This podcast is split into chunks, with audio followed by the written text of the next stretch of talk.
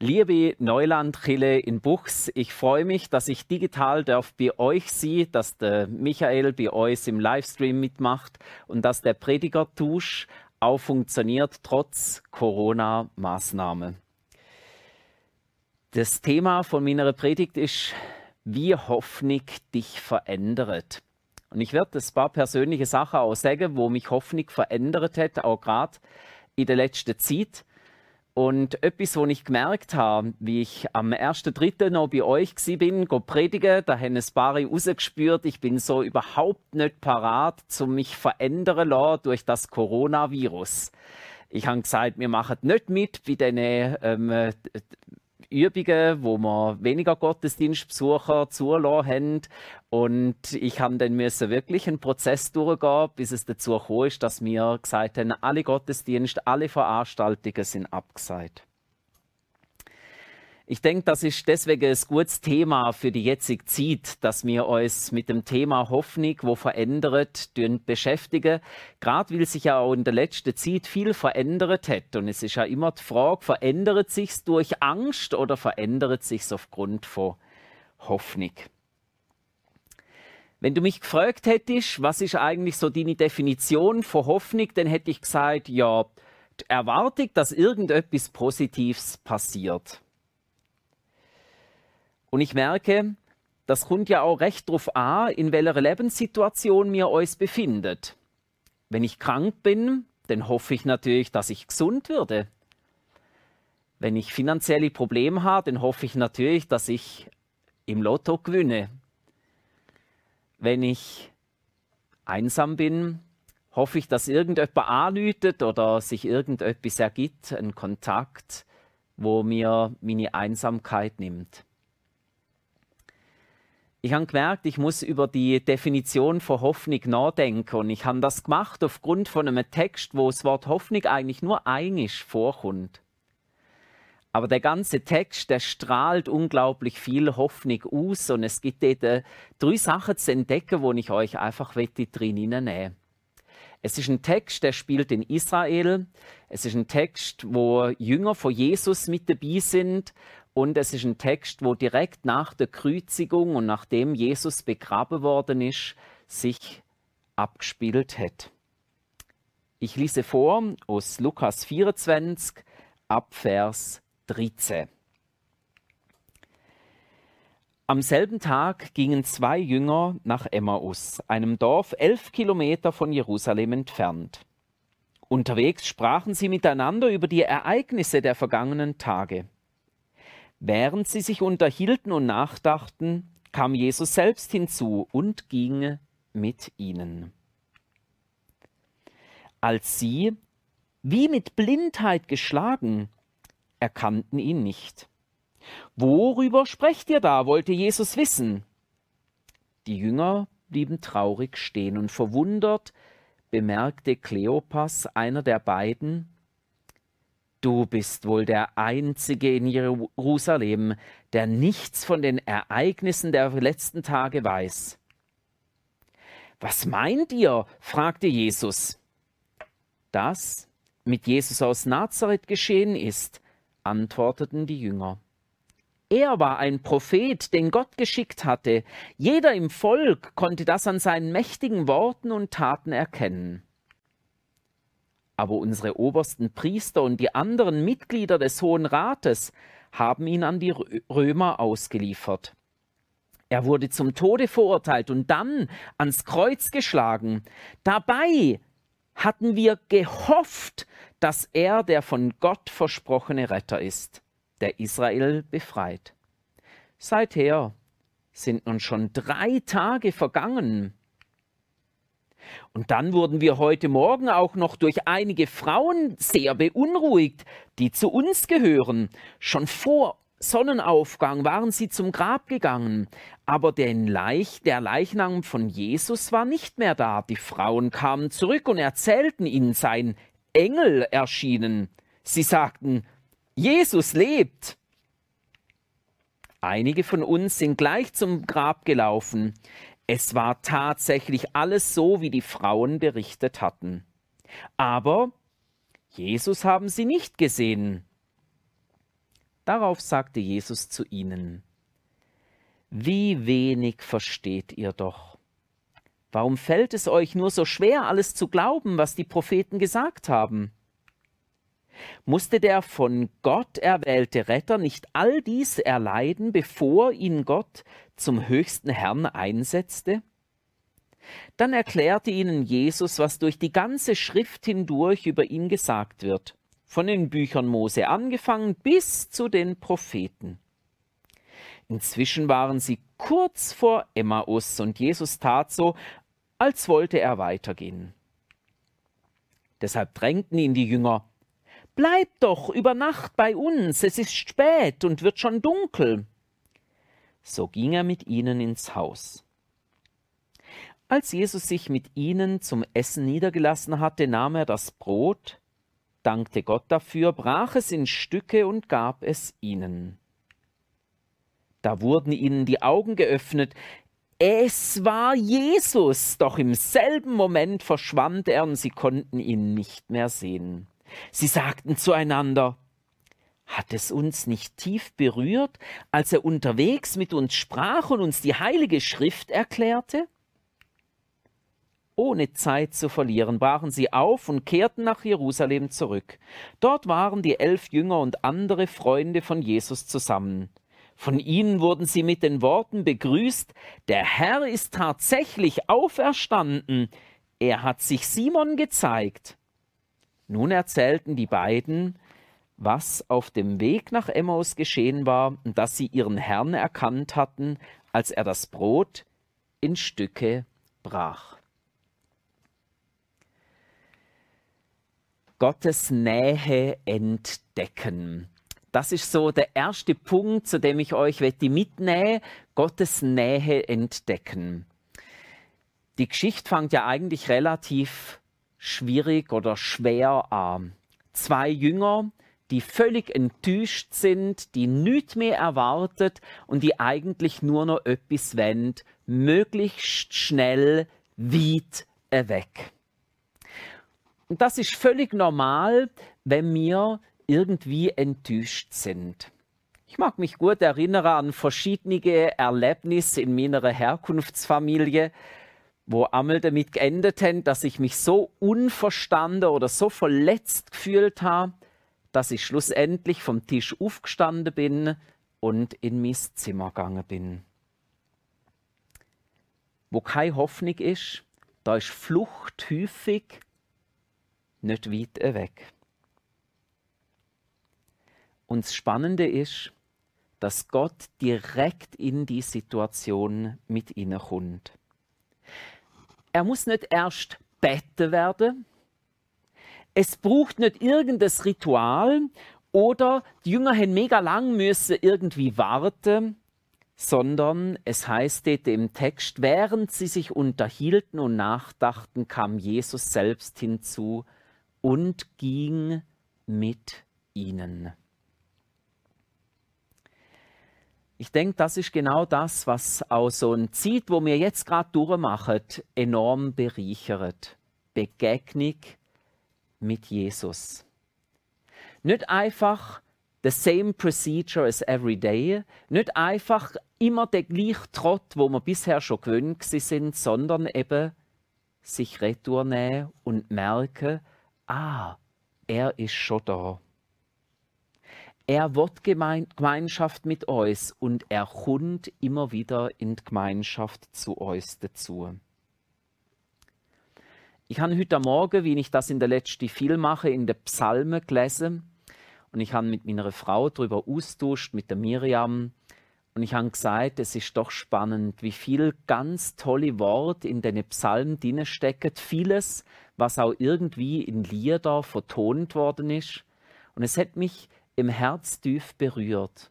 Und das ist etwas, wo die Jünger ja auch dann hinterher merken. Sie sagen zueinander, hat uns nicht das Herz brennt oder hat es uns nicht im Herz bewegt, wie er uns die Heilige Schrift ausgeleitet. Und das ist bis heute eins von den Sachen, wo ich immer wieder suche, wo ich immer wieder provoziere, dass mir Jesus Christus selber begegnet, wenn ich die Bibel lese. So wie heute Morgen. In einer großen Freude über das, was ich dort gelesen habe. Es ist nach dem Morgen und ich habe dort eben angefangen zu lesen und in dem Psalm heißt es, schmecket und sehet, wie freundlich der Herr ist. Und ich habe gerade nochmal mit der Miriam zusammen über das Feine austauscht, was wir alles zum Morgen hatten. Und das ist enorm, wenn man sich überlegt, was da alles auf dem Morgentisch sich findet, von frischen Früchten über Müsli zu Brot, feinem Kaffee und so weiter. Wunderbar, wenn man immer wieder mit allen Sinnen kann erleben, was es bedeutet, dass Gott uns näher kommt. Schmecket und sehet, wie freundlich der Herr ist. Das ist die, die Verbindung von dem, was wir aufnehmen durch, unseren, durch unser Maul und dem, dass uns Gott begegnet. Und wenn Jesus in die Begegnung mit Menschen geht, dann ist das nicht einfach so vorübergehend, sondern er wird bleiben. Das ist etwas, wo die Jünger dort auch erlebt haben. Eigentlich tut Jesus so, wie wenn er weitergehen und dann heißt es dort, dass die Jünger sagen, bleib doch über Nacht bei uns. Es ist spät und wird schon dunkel. Und so ging er mit ihnen ins Haus. Und das ist etwas, wir sind ja jetzt nach Pfingsten, nicht nach Ostern, wo ich mich immer wieder darauf freue, dass der Heilige Geist Wohnung in uns nimmt.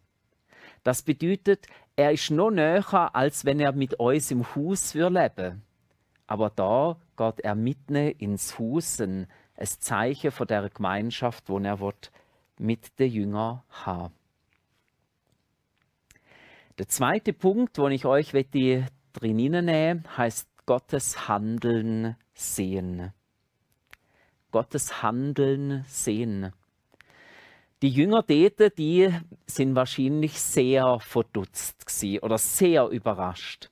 Weil was Jesus da macht, ist eigentlich völlig unverschämt. Das macht man einfach nicht. Vor allem nicht zur damaligen Zeit und vor allem nicht, wenn man Gast ist in einem Haus. Er hat nämlich das Brot genommen und hat es gebrochen. Das ist eindeutig nicht die Rolle vom Gast, sondern das ist die Rolle vom Gastgeber. Und das ist wahrscheinlich auch der Moment gewesen, wo die Jünger gemerkt haben, das ist nicht ein normaler Typ, wo da neben uns sitzt. Das ist nicht einfach irgendjemand, wo sich da, ähm, wo wir da eingeladen haben, sondern das ist der Herr. Weil er hat eigentlich mehr das Zepter übernommen. Er hat Leitung übernommen in dieser Situation. Und das ist manchmal ja auch schwierig. Ich habe euch vorher gesagt, wie das bei mir ist, wie die Corona-Zeit angefangen hat. Ich habe mich praktisch gegen alles gewehrt, was die Politik oder der Bundesrat oder der BAG Koch, was die alles gesagt und gemeint haben. Ich habe gedacht, ach, es wäre viel besser, wir würden durchsuchig machen von der ganzen Schweiz und dann hätten wir das aufs Mal, hätte man das Virus besiegt und ich habe mir alle möglichen Theorien da, ähm, habe ich mir ähm, überlegt und ich habe gedacht, ja, das geht doch auch ganz anders. Und ich habe immer gehofft, dass sich eben möglichst wenig ändert durch das Coronavirus. Und dann bin ich konfrontiert worden mit Absag, abgesagte Gottesdienste, dann bin ich konfrontiert worden mit der Fünferregel, dann bin ich konfrontiert worden mit ganz vielen Termine, wo ich gemerkt habe, die können wir gar nicht durchführen. Angefangen vom Gemeindewochenende bis zu lässigen Redner, wo ich eingeladen habe für den Frühling, für unsere Gemeinde. Alle möglichen haben nicht kommen oder haben nicht wollen kommen. Und ich habe aufs Mal gemerkt, da ändert sich enorm viel. Und das ist ja das Spannende, dass sich bei den Jüngern auch enorm viel geändert hat in der Zeit.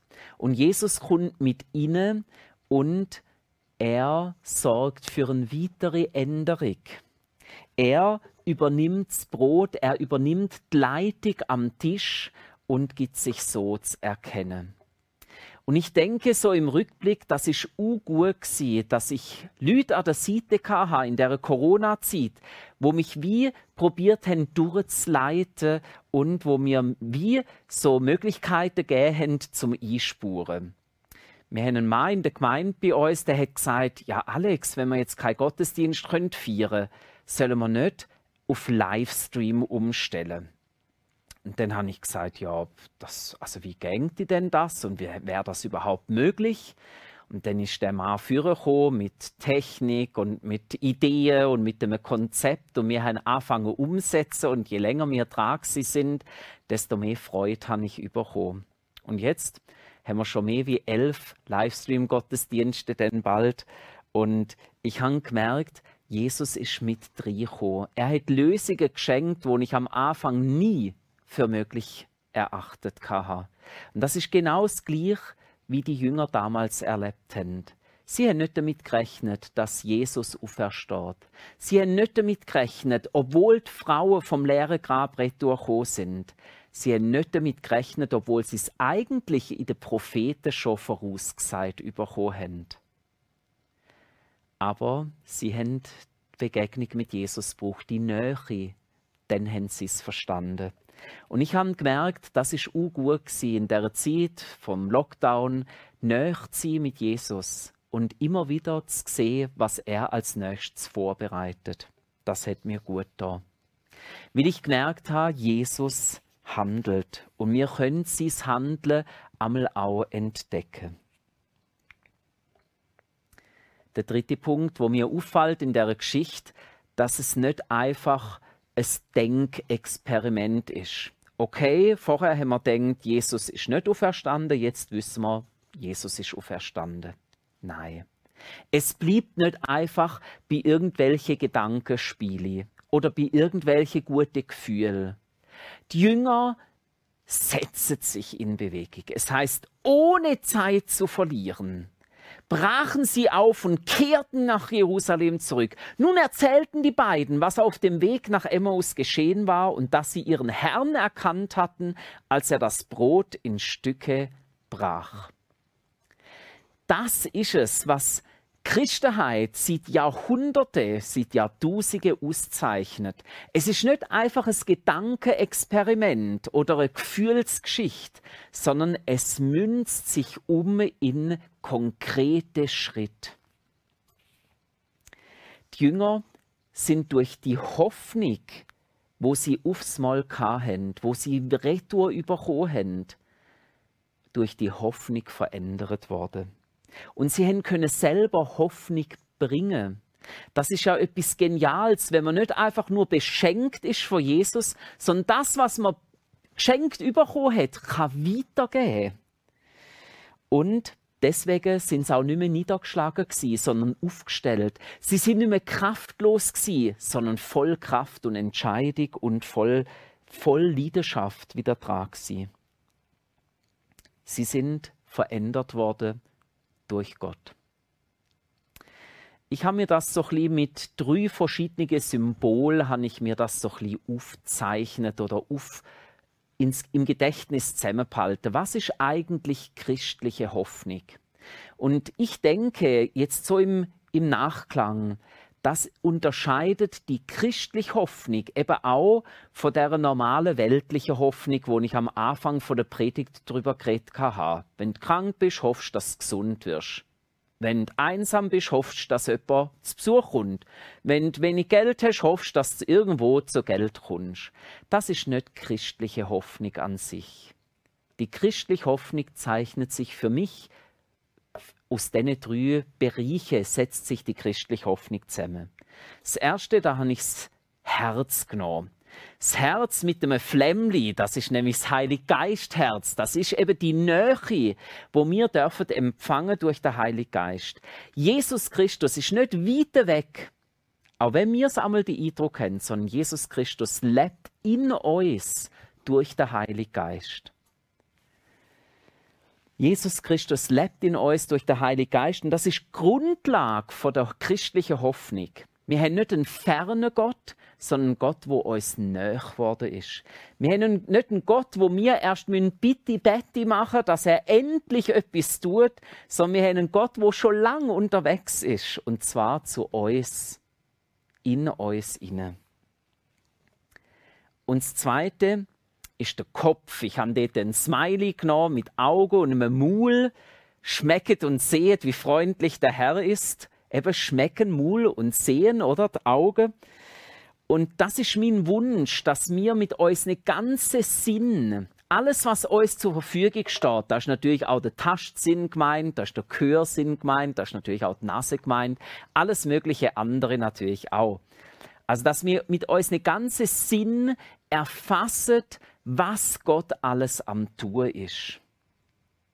Ebenso wie ich langsam erfasst habe, Gott ist am Tun, dass wir könnten die Botschaft, wo wir am Sonntag bisher zu ein paar mehr wie 90 Leute gebracht haben, könnten in ganz viel Haushalt senden. Und zwar in Haushalt, wo bisher nicht bei uns vorbeigekommen sind. Und es ist für mich ein unglaubliches Geschenk, dass ich irgendwann gemerkt habe, das hat tatsächlich funktioniert mit dem Livestream da ist etwas entstanden, wo ich mir vorher nie gedacht habe und es ist etwas, wo ich gemerkt habe, das hat Gott wie vorbereitet. Ich habe nur müssen meine Ohren auftun, auf die Leute hören, die gesagt haben, es gibt Möglichkeiten. Und dann mich einbringen dort, wo es mich braucht hat.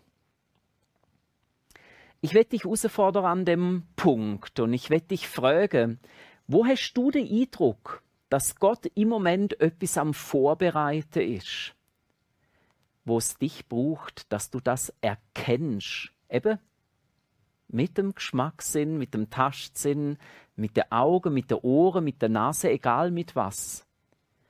Wo schenkt Gott im Moment dir eine Möglichkeit zu erkennen, was als nächstes dran ist?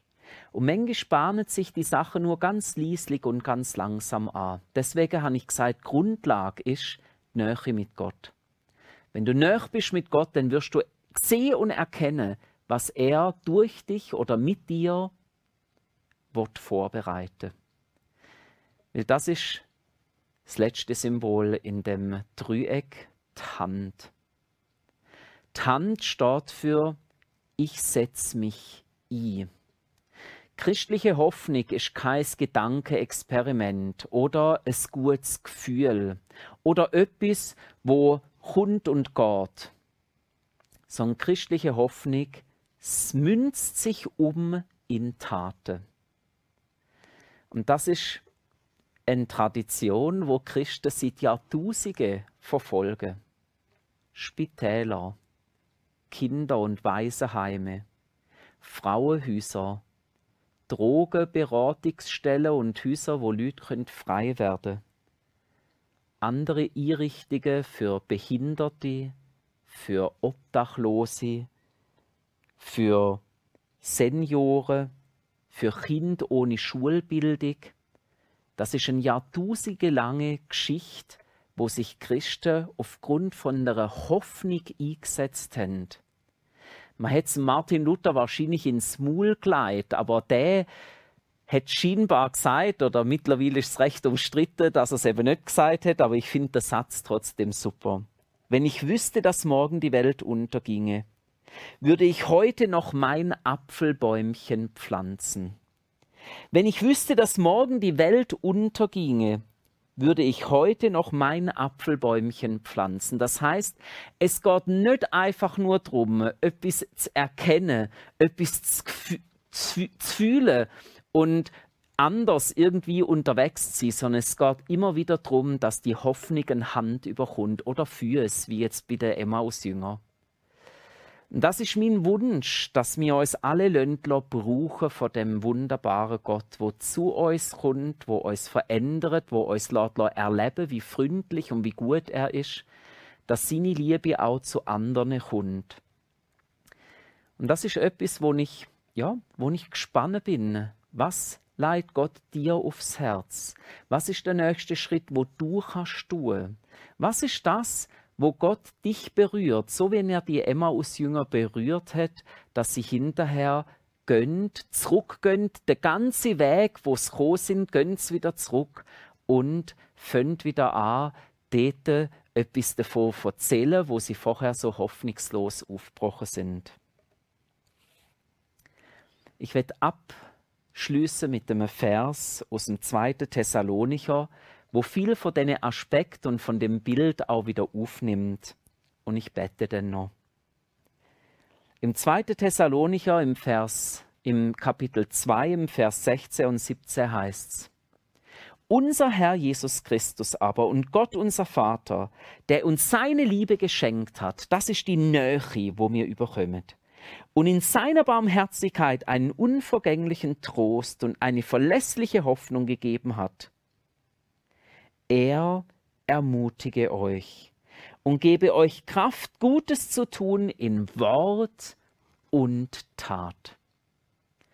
Das gefällt mir an dem Vers so gut, dass da die ganze Aspekt nochmal vorkommt. Gott begegnet uns, er wird uns näher.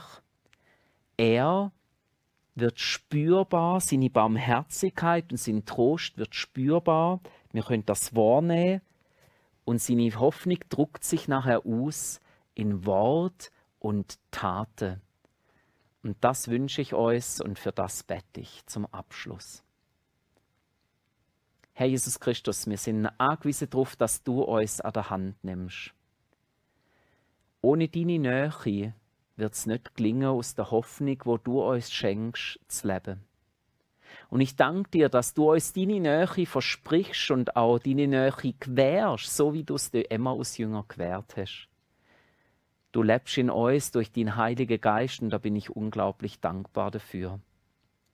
Ich bitte dich um den Segen, Herr Jesus, dass du es immer wieder lässt, erkennen, wo du Sachen vorbereitest, wo du Sachen in Gang willst dass wir es schmecken und sehen und hören und merken und spüren. Und schenk uns doch dann auch die Kraft. Die Kraft, wo die Emmaus-Jünger wieder zurückgetrieben hat, obwohl es schon Abend war. Sie sind zurückgelaufen, wie sie gewusst haben, dort gehören sie hin. Und Herr Jesus Christus, so send du uns in die Welt als Menschen, die einen Unterschied machen, die einen Unterschied machen aufgrund von deiner Hoffnung und aufgrund von dem, dass du uns mit Kraft ausstattest. Und so danke ich dir, dass du wirkst durch den Heiligen Geist da und in Buchs. Und ich danke dir, dass du uns segnest. Amen. Jetzt wünsche ich euch noch einen gesegneten Sonntag, alles Gute. Ich freue mich, wenn wir uns wieder in einem Präsenzgottesdienst sehen. Und ich wünsche euch ganz persönlich, aber euch als Gemeinde auch Gottes Segen. Auf Wiedersehen miteinander.